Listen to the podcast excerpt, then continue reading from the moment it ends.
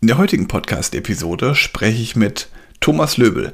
Thomas war viele Jahre als Ingenieur tätig, davon auch einige Jahre als Führungskraft und hat danach eine Business Coaching Ausbildung gemacht und hilft jetzt heute Ingenieuren dabei, noch mehr aus ihrer Karriere zu holen und wie er dazu kam, wie er zum Coaching kam und was er auf dem Weg dorthin lernte, das teilt er uns heute mit uns in diesem Interview. Und dabei wünsche ich dir viel Spaß und sage, los geht's nach dem Intro.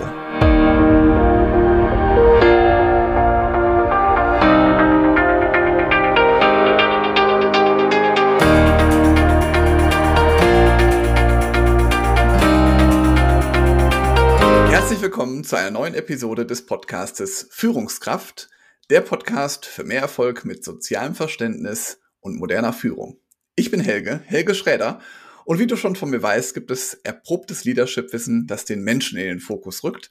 Und ich habe heute einen Menschen dabei, den ich kennengelernt habe, mit dem ich schon viele schöne Stunden verbracht habe. Und wir haben gerade schon gesagt, jetzt haben wir schon so verquatscht. Jetzt müssen wir unbedingt schon auf Recording drücken, damit die Zuhörerinnen und Zuhörer auch von unseren tollen Unterhaltungen auch profitieren können. Ich habe heute Thomas Löbel dabei. Thomas, herzlich willkommen.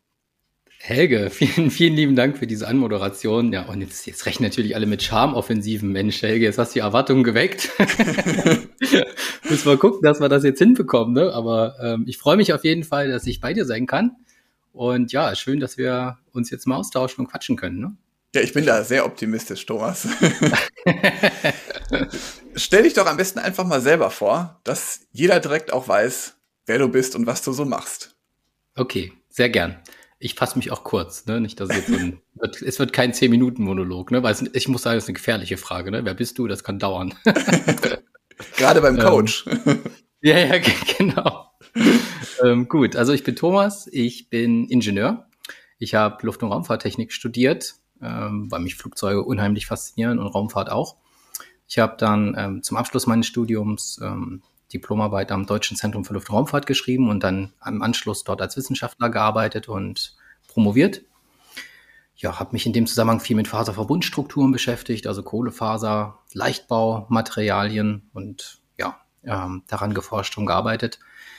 Und ähm, derzeit auch eine Fachgruppe ähm, aufgebaut und geleitet. Und nach der Promotion wollte ich nochmal ähm, Kontakt zum Real Life haben, weil der Wissenschaftsbetrieb schon nochmal so eine eigene Blase ist, sage ich mal. Und ja, habe gekündigt und habe eine Anstellung in der Industrie gesucht. Ja, und habe ähm, dann in einem Maschinenbaukonzern ähm, eine Position als Abteilungsleiter bekommen. Ähm, habe da drei Teams führen dürfen ja, für eine Konstruktionsabteilung. Ähm, sehr spannende Aufgaben, viele internationale Projekte. Ich war viel in, ähm, in Asien unterwegs, ähm, in Shanghai, da gab es einen Fertigungsstandort von uns, ein Projekt in Südkorea, aber auch viel in Europa, Schweiz, Italien, ähm, Spanien, großes Projekt in den USA, viel an der Westküste gewesen und ja, genau, viel unterwegs gewesen. Toll, ja. und ähm, ja, ähm, dann hatte ich ähm, ein, zwei Mal die Gelegenheit, noch weiter aufzusteigen im Konzern in die nächste Ebene. Dann Vice President, wie das dann immer so schön im Englischen heißt, also Bereichsleitungsebene. Hab die aber abgelehnt und habe gesagt, nee, mache ich nicht. Ähm, ja, weil ich zwischenzeitlich Familie gegründet habe, habe zwei kleine Kinder. Mhm. Und mir war die Zeit äh, mit der Familie sehr wichtig geworden und ja, meine Lebensprioritäten haben sich ein bisschen verschoben. Und ich hatte auch den Eindruck, dass in den Ebenen über mir für die meisten, die dort tätig sind, das Privatleben doch eher zu kurz kommt. Und ähm, ja, dass da Vereinbarkeit von Beruf und Familie schwierig wird. Mhm. Und dann habe ich das nicht gemacht.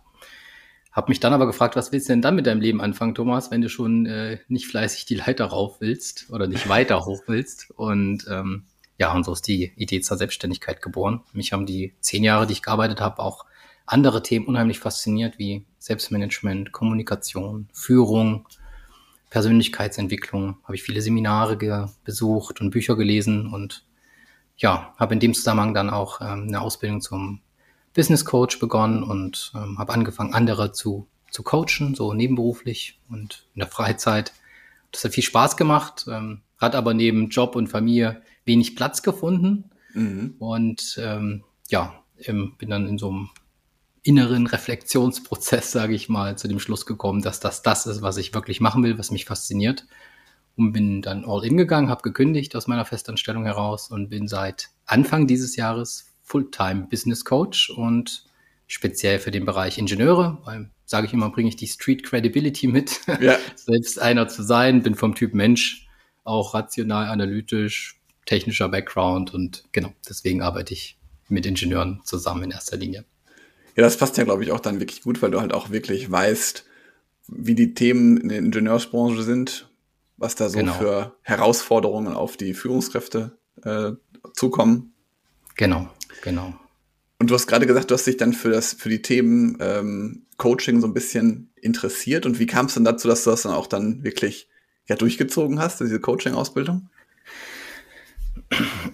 Ja, wie kam es dazu? ähm, ich fand das halt sehr spannend, ne? habe da, wie gesagt, mich immer für interessiert und ähm, hatte vielleicht auch am Anfang noch ein falsches Bild vom Coaching. Ne? Ich hatte dann immer, auch so was man ähm, auf LinkedIn und so sieht, ähm, wird der Begriff ja recht inflationär verwendet. Äh, ja. Finde ich auch ein bisschen schade, ähm, weil viele, glaube ich, ein falsches Verständnis davon haben, was Coaching so im originären Sinne bedeutet. Ich habe das auch lange gedacht, dass das eine Art ähm, Beratungsleistung ist, ne, wo einem einer sagt, was man machen soll. Ist es ja eigentlich nicht. Ne? Es ist schon mhm. Ähm, eine andere Art der Beratung ne, im Coaching, schon was, was Spezielleres. Und das mal richtig zu lernen, ähm, das geht, glaube ich, nur mit so einer Ausbildung. Ne? Und deswegen mhm. hatte ich mich dann dafür entschieden, weil mich das sehr interessiert hat und fasziniert hat, diesen Weg zu gehen.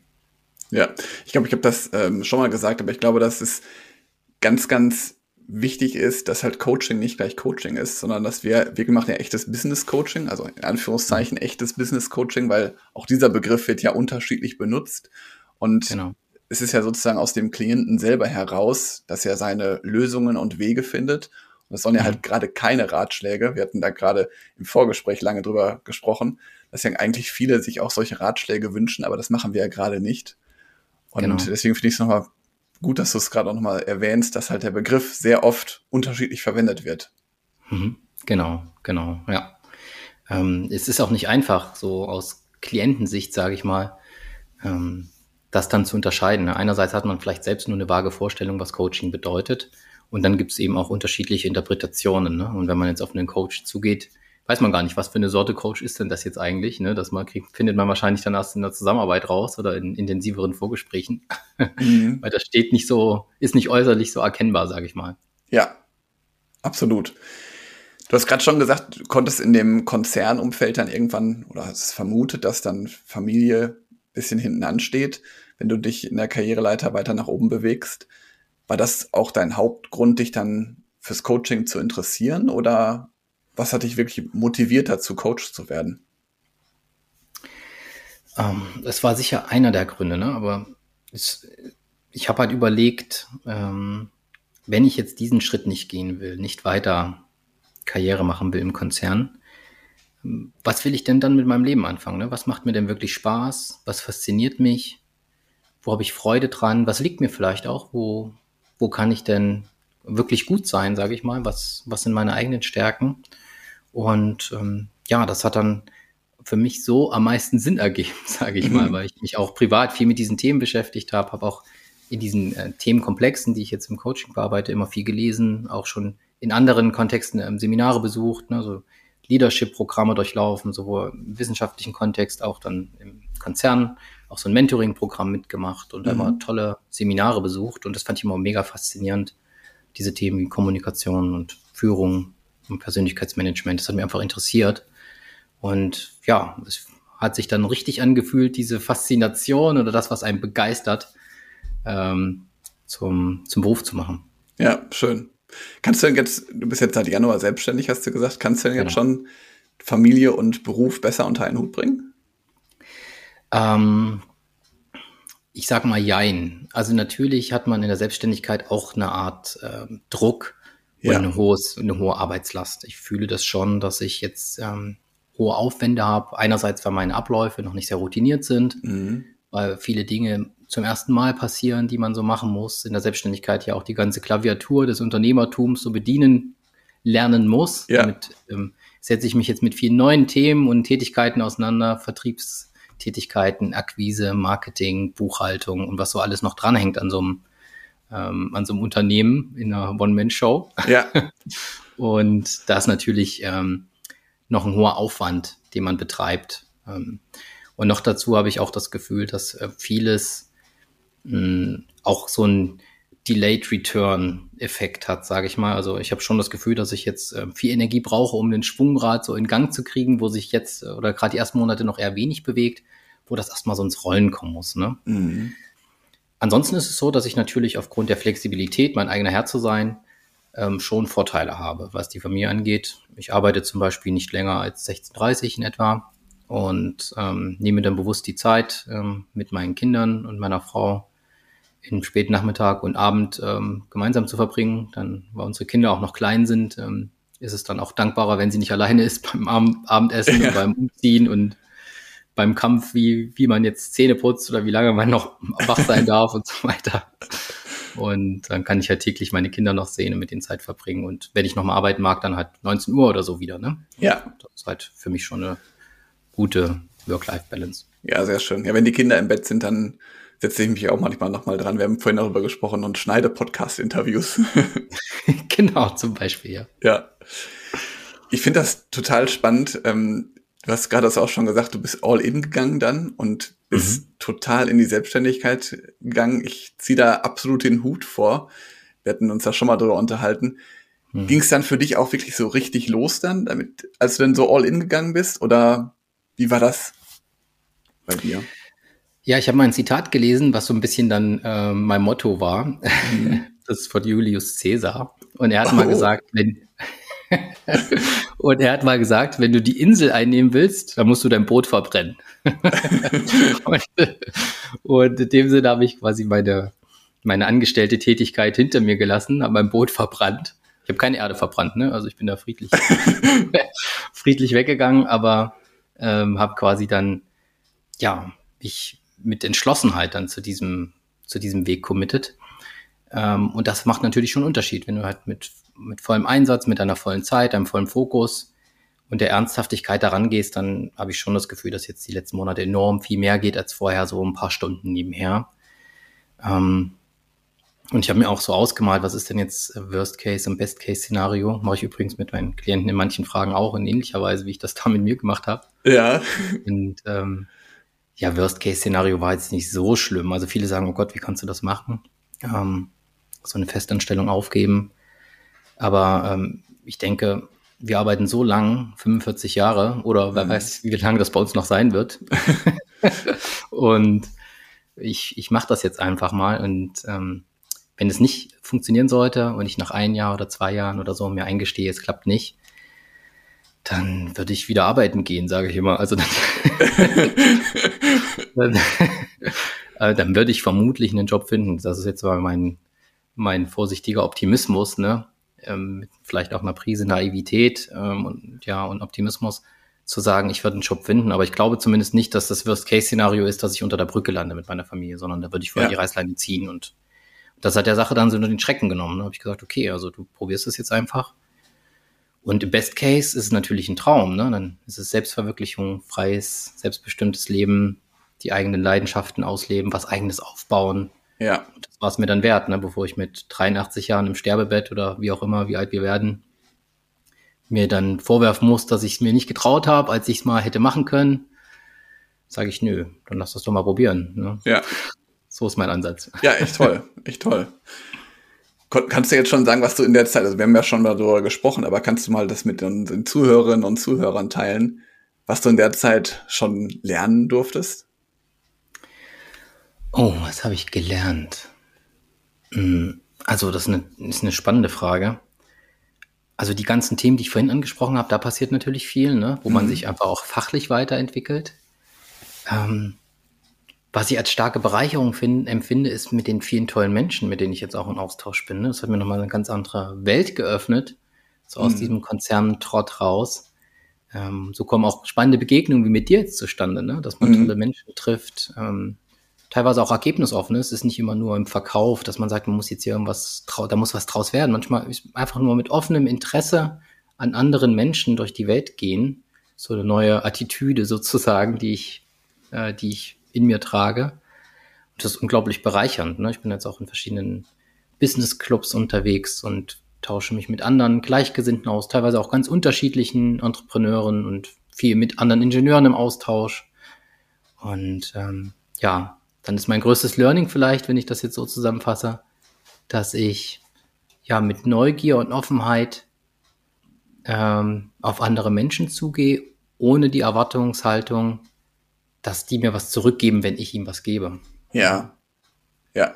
Das, das ist ja auch ganz oft so. Ich glaube, dass wenn du halt viel gibst, dass dann auch, also ich glaube, dass auch nicht mal sofort, aber langfristig kommt dann auch ganz viel zurück. Das glaube ich auch. Ja. Das Universum sieht alles.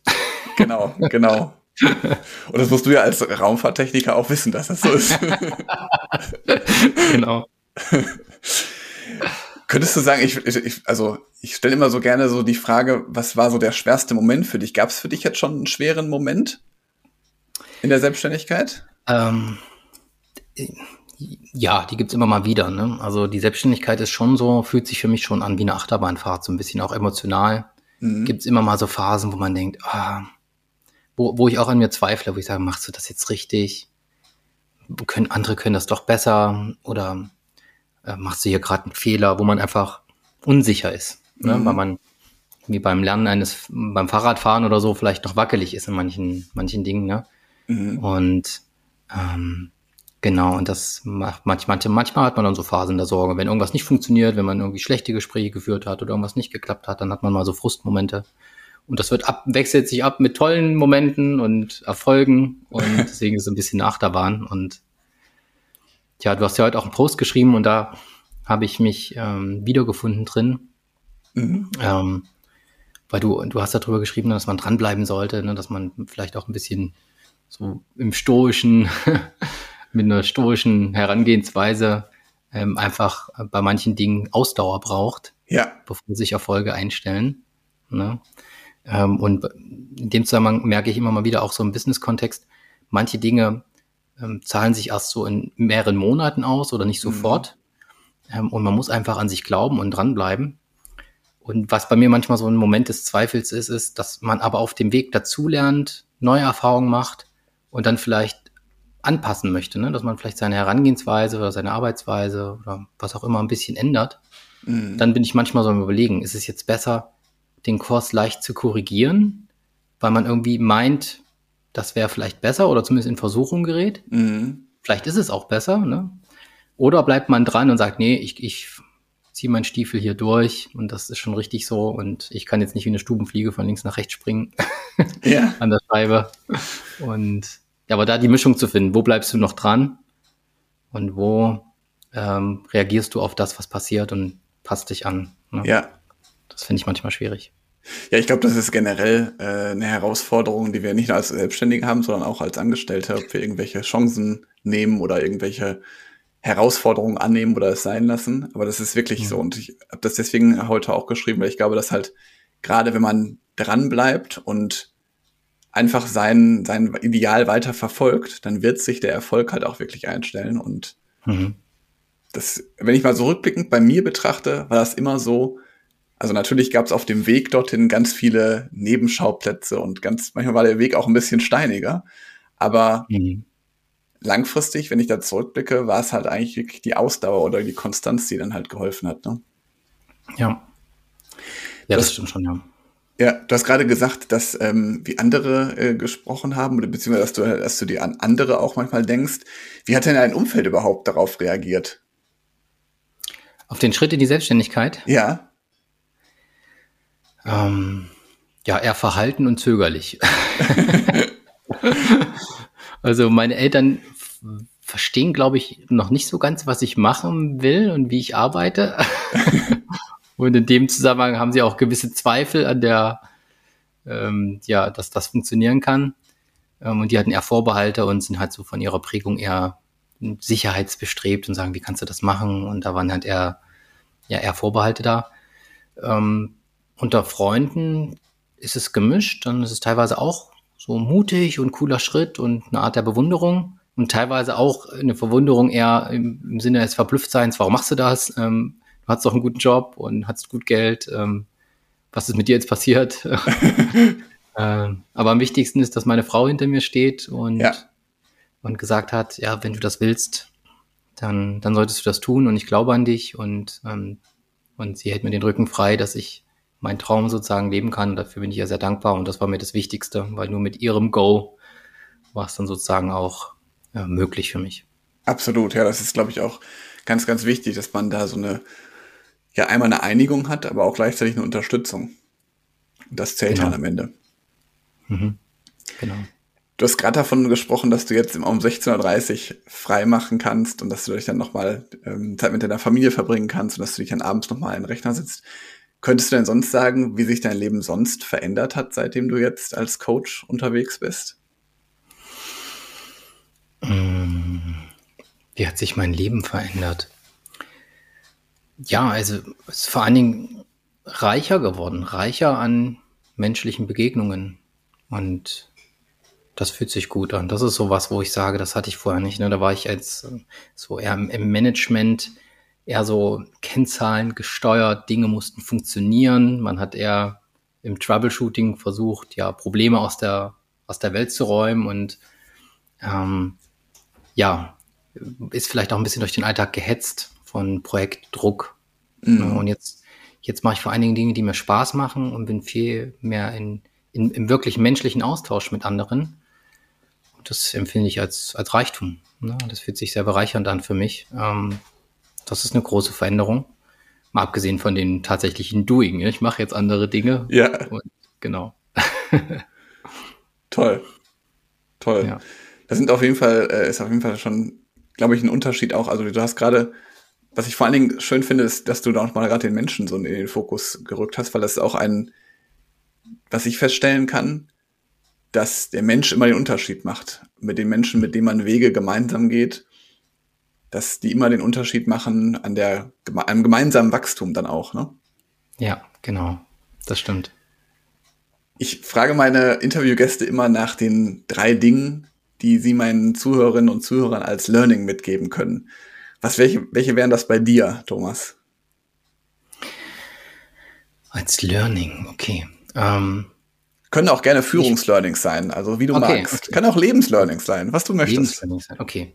Also ähm, was mich auch überzeugt hat, meinen Schritt zu gehen, ähm, war die Überzeugung, dass wir arbeiten, wir arbeiten so lange. Wir arbeiten 45 Jahre oder mehr, wie ich eben schon gesagt hatte. Mhm. Und wir arbeiten im Schnitt acht Stunden am Tag. Und das ist so viel Wachzeit von unserem Leben, dass wir uns nicht damit begnügen sollten, diese Zeit mit einer Tätigkeit zu verbringen, die uns nicht erfüllt und keinen Spaß macht. Ich finde, das ist Verschwendung von Lebenszeit und das ist man sich selbst gegenüber schuldig, dass man diese Zeit zu einer Zeit macht, die, die gut ist. Dass man was tut, was, was einen erfüllt, wo man glücklich bei ist.